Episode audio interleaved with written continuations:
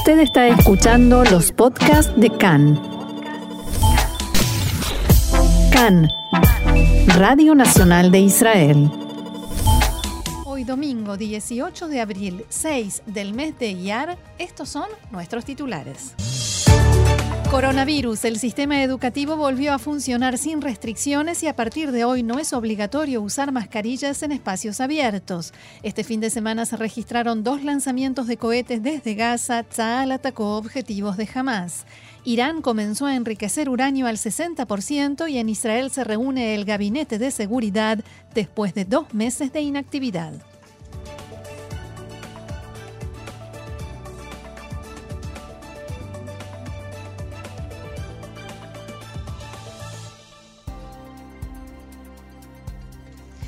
Vamos entonces al desarrollo de la información. Así es, comenzamos con los números del coronavirus. El Ministerio de Salud informa en su sitio oficial de Internet que hasta su última actualización, ayer sábado, se registró un total de 82 nuevos casos de infectados con coronavirus.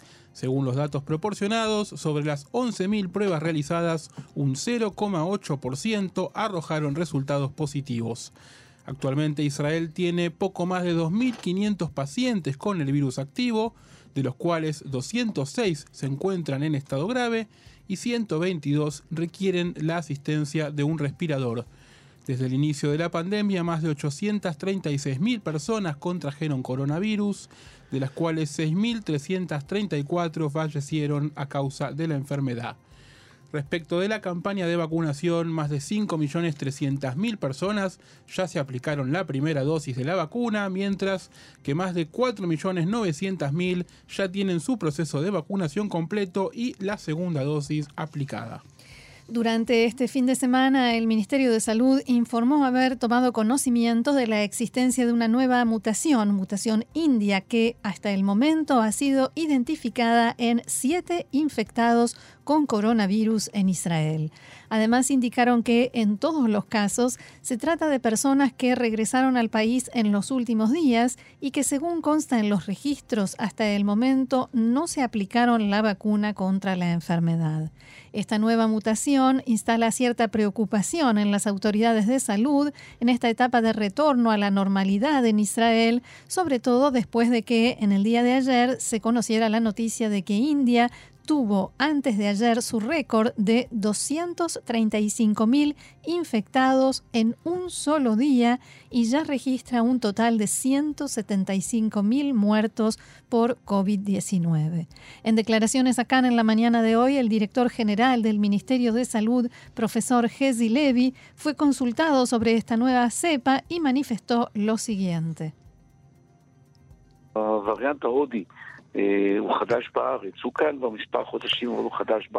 La cepa india es nueva en el país. Se ha detectado hace unos meses, pero es nueva en el país. En este momento provoca un alto índice de contagios, especialmente en el sur de India, y nosotros no la conocemos lo suficiente. Sabemos que contiene una cantidad de elementos que pueden desafiar a los anticuerpos que nuestro organismo genera, incluso después de la vacunación. Por tanto, la estamos investigando. Por otra parte, tanto esta como las otras variantes son señales de advertencia respecto del comportamiento que se debe tener al entrar al país para los israelíes que regresan y por supuesto que con el tiempo también los extranjeros cuando puedan venir. De esta manera, Levy señaló la importancia de continuar aislando a quienes regresan al país, especialmente de lugares donde se siguen registrando altos niveles de contagio y después de casi 13 meses desde el inicio del primer cierre, pero de 16 meses desde que se registró el primer caso de coronavirus en el país, a partir de la mañana de hoy en Israel ya no es obligatorio usar mascarillas en lugares abiertos, en lugares públicos al aire libre. La medida de la que se venía escuchando en los días previos a la festividad de Pesaj fue oficializada por el Ministerio de Salud sobre el inicio del último fin de semana y de acuerdo con la resolución está avalada en la baja cantidad de contagios que se registraron en las últimas semanas. Pero esto, Gaby, no significa que le decimos chau a la mascarilla, ¿no? No, Roxana, definitivamente la respuesta es no. Es importante entender que la medida constituye una recomendación posible, por llamarlo de alguna manera amigable, pero no una orden. O sea, no es no uses más el barbijo. En todo caso, sería si querés, podés no usarlo al aire libre. Pero solamente al aire libre, y esto vale la pena recalcarlo. En lugares cerrados, sí, tanto públicos como privados, sigue siendo obligatorio usar la mascarilla. Y hablamos de privados no por eh, domicilios particulares, sino por negocios, restaurantes, shoppings, digo, lugares solamente al aire libre está la recomendación de que se puede no usar la mascarilla.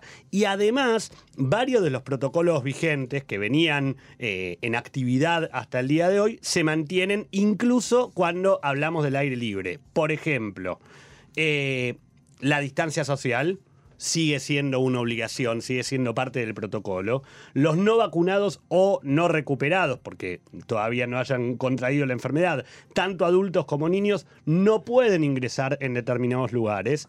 Se mantienen las tanto la etiqueta verde como la etiqueta violeta, y esto es algo que hemos visto sobre todo en los actos, en los últimos actos, tanto de Yom Carón como de Yom Ha'atzmaut, donde se siguen eh, llevando a cabo determinados actos oficiales, pero bajo las diferentes etiquetas. De hecho, el ministerio recomienda, y creo que en esto nosotros eh, nos plegamos, nos adherimos, a que se siga teniendo a mano o usando el barbijo bajo el mentón. ¿Por qué? Porque el, Claro, en el momento en que uno entra a un lugar, empezar a buscarlo. Empezar a buscarlo va a ser, claro. Entonces, la idea es. Si hay de quien contagiarse, ya uno se contagió. Exactamente. Lleven el barbijo abajo del mentón. Y cuando van a entrar a un lugar, se lo vuelven a colocar por arriba de la boca y de la nariz. Te voy a decir que yo hoy no me di cuenta, pero lo seguía teniendo puesto todo el tiempo, incluso caminando por la calle, y después dije, uy, pero si ya me lo puedo sacar. Todavía no me acostumbro. Bueno, es que creo que esto que vos comentas, Roxana, es algo que nos pasó a todos y que nos va a seguir pasando. En definitiva,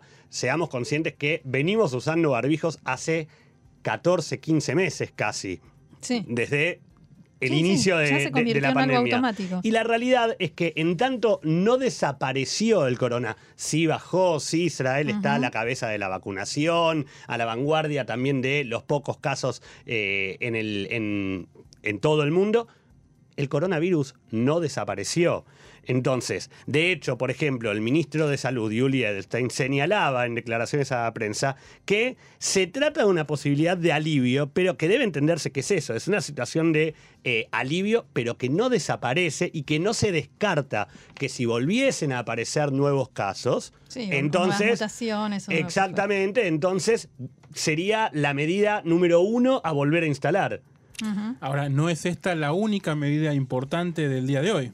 Es verdad, eh, tan esperada, al igual que la posibilidad de circular sin barbijo, Diego, era la posibilidad de que los niños regresen a las aulas a curso completo. Ya sabemos que han vuelto eh, antes del receso de Pesaj, eh, divididos en, cápsulas. en cápsulas, gracias. Pero a partir del día de hoy, todos los colegios de todo el país, en todos los niveles, tanto en primaria como en secundaria, directamente vuelven a curso completo. No existen más las cápsulas. Este esquema fue publicado el pasado viernes. Recordemos que venimos de una situación, ¿se acuerdan antes de Pesas? Donde se decía, bueno, eh, tal vez de primero a tercero sí, en cuarto no. Había que tener un mapa de, para saber cuál sí, cuál no, en ah, qué ciudad. En, Exactamente, había que tener un mapa y sobre todo piensen en las familias que tienen hijos en diferentes edades escolares, entonces uno puede ir con otro, pero el otro no puede ir con uno. Bueno, a partir de hoy, todos los niños pueden ir al colegio, no existen las cápsulas. Igualmente, aunque la medida indica que no deben continuar las cápsulas, el Ministerio de Educación recalcó que no va a sancionar a los colegios que decidan mantener las cápsulas existentes. Y ustedes preguntarán, ¿por qué van a hacer, por qué habría colegios que quieren tener? Bueno, porque hay varios colegios que eh, se manifestaron el- en el Ministerio de Educación diciendo, venimos hace más de seis meses, incluso desde el inicio del segundo cierre, que fue casi casi al inicio del ciclo lectivo, Sí. enseñando en cápsulas, sobre todo materias básicas, por ejemplo, matemáticas, y hay resultados a nivel eh, educativo Sí, que pedagógico.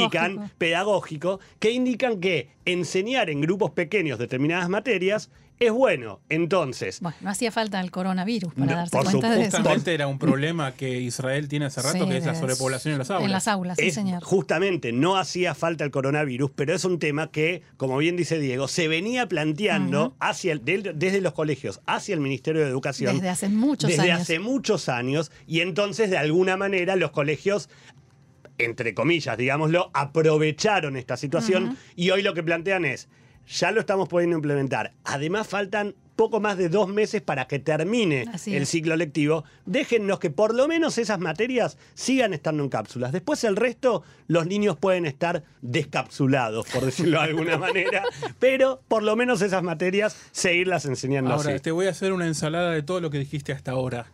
¿Cómo se conjugan ambas medidas? El uso o no uso de los barbijos y los colegios. Pues bien, le vamos a poner aceite y vinagre a esa ensalada, Diego. Los niños deberán seguir utilizando barbijos en las aulas, más no en recreos, en horarios de comida y en clases de educación física. Claro. O sea, por ejemplo, hoy mi hijo me preguntó a la mañana, ¿me llevo el barbijo, papá? Sí, Sí. claro. El barbijo está, el barbijo se sigue usando, pero en los lugares al aire libre o en las clases de gimnasia no lo van a tener que usar Es que más. El barbijo va con la radcap, la billetera y, eh, y las llaves de sí, casa. totalmente. Y las llaves de casa, Y el totalmente. y el celular. celular. Se Exactamente. van sumando cosas siempre a la. Sí, sí. Vamos a tener que ir ya más que con una cartera, con un bolso gigante Sí, señor. Para, para llevar cosas. Desde el Ministerio de Salud hacen énfasis en las diferentes medidas de seguridad en los colegios, ya que recalcan que si bien la situación está cuasi normalizada, si bien ya no hacen falta las cápsulas, hay una realidad y es que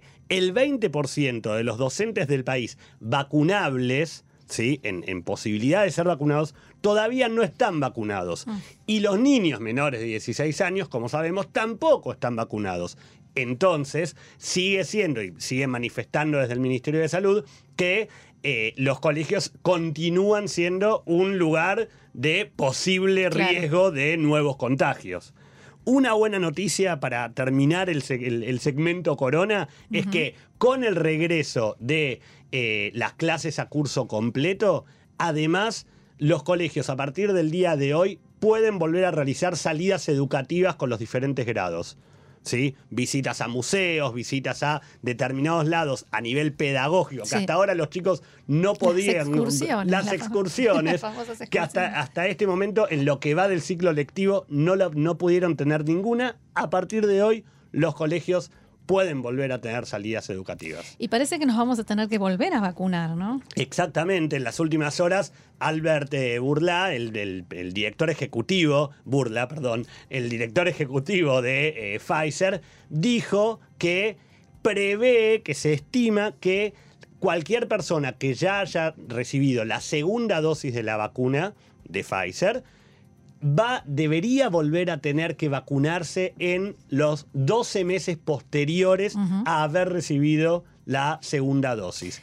De todos modos, yo escuché esta mañana al profesor Nachman Ash hablando aquí en Cannes, el coordinador nacional de la lucha contra el coronavirus, que decía, eh, por lo menos lo decía, que no será Albert Burla ni será Pfizer la empresa que eh, comercializa eh, las vacunas quienes decidan cuándo los israelíes nos tenemos que volver a vacunar. No, por supuesto, y tiene cierta lógica lo que está Tiene diciendo mucha Ash. lógica. Lo que nosotros estamos informando es tan, tan solo el comentario No, no. de Burla que indica. que- a ver, de hecho, Roxana, a principio de este mes, Pfizer había dicho que eh, la eficacia de las vacunas era tan solo de seis meses. Claro, por eso se lo preguntaron, ¿quién define? Y entonces Ash lo que dijo es, nosotros vamos a definir de acuerdo a los datos de nuevos casos y el porcentaje y todos estos datos que venimos informando y que ellos vienen manejando desde el principio de la pandemia.